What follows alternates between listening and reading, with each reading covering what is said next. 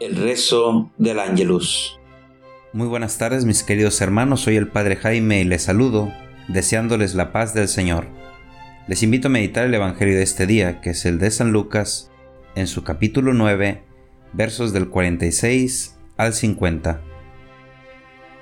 El buscar ser grandes o estar por encima de los demás es una tendencia muy común en el ser humano. Se busca sobresalir y tener el mando sobre los demás. Esta situación también se daba en los discípulos de Jesús, que en este pasaje discuten sobre quién es el más grande. Y también uno de ellos le prohíbe a otro hacer obras en nombre de Jesús porque no es de su grupo. Jesús al darse cuenta de esto, les invita a aceptarse los unos a los otros como si se tratara de él mismo, sin fijarse quién es más pequeño o más grande, y también les hace ver que para Dios el que se hace más pequeño, ese es el más grande.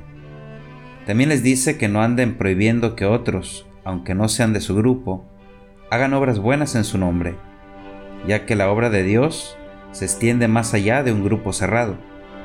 Ellos tienen la gracia de estar junto a Él, pero Dios también obra a través de otros. En el discípulo de Jesús no tiene cabida la usanza común de dominar y querer estar por encima de los demás. Jesús pide a sus discípulos la aceptación mutua como hermanos y que si en verdad queremos ser grandes, sirvamos y hagamos el bien a los demás. También el buen discípulo de Jesús sabe reconocer y alegrarse por el bien que hacen otros, aunque no sean de su grupo, ya que el amor de Dios no es propiedad de unos cuantos. Su gracia se extiende de muchas maneras y por muchos medios más allá de nosotros.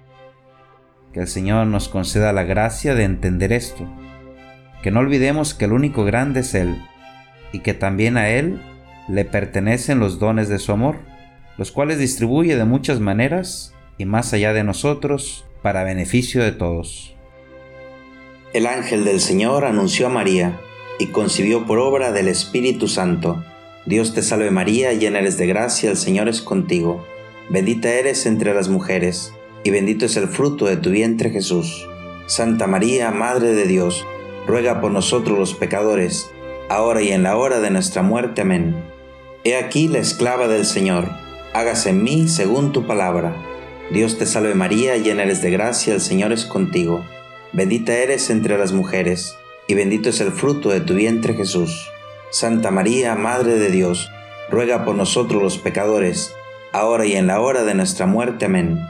Y el Verbo se hizo carne y habitó entre nosotros. Dios te salve María, llena eres de gracia, el Señor es contigo. Bendita eres entre las mujeres, y bendito es el fruto de tu vientre Jesús. Santa María, Madre de Dios, ruega por nosotros los pecadores, ahora y en la hora de nuestra muerte. Amén. Ruega por nosotros, Santa Madre de Dios, para que seamos dignos de alcanzar las promesas de nuestro Señor Jesucristo. Amén. Oremos. Derrama, Señor, tu gracia sobre nosotros, que por el anuncio del ángel hemos conocido la encarnación de tu Hijo, para que lleguemos, por su pasión y su cruz, a la gloria de la resurrección. Por Jesucristo nuestro Señor. Amén. Que Dios les bendiga.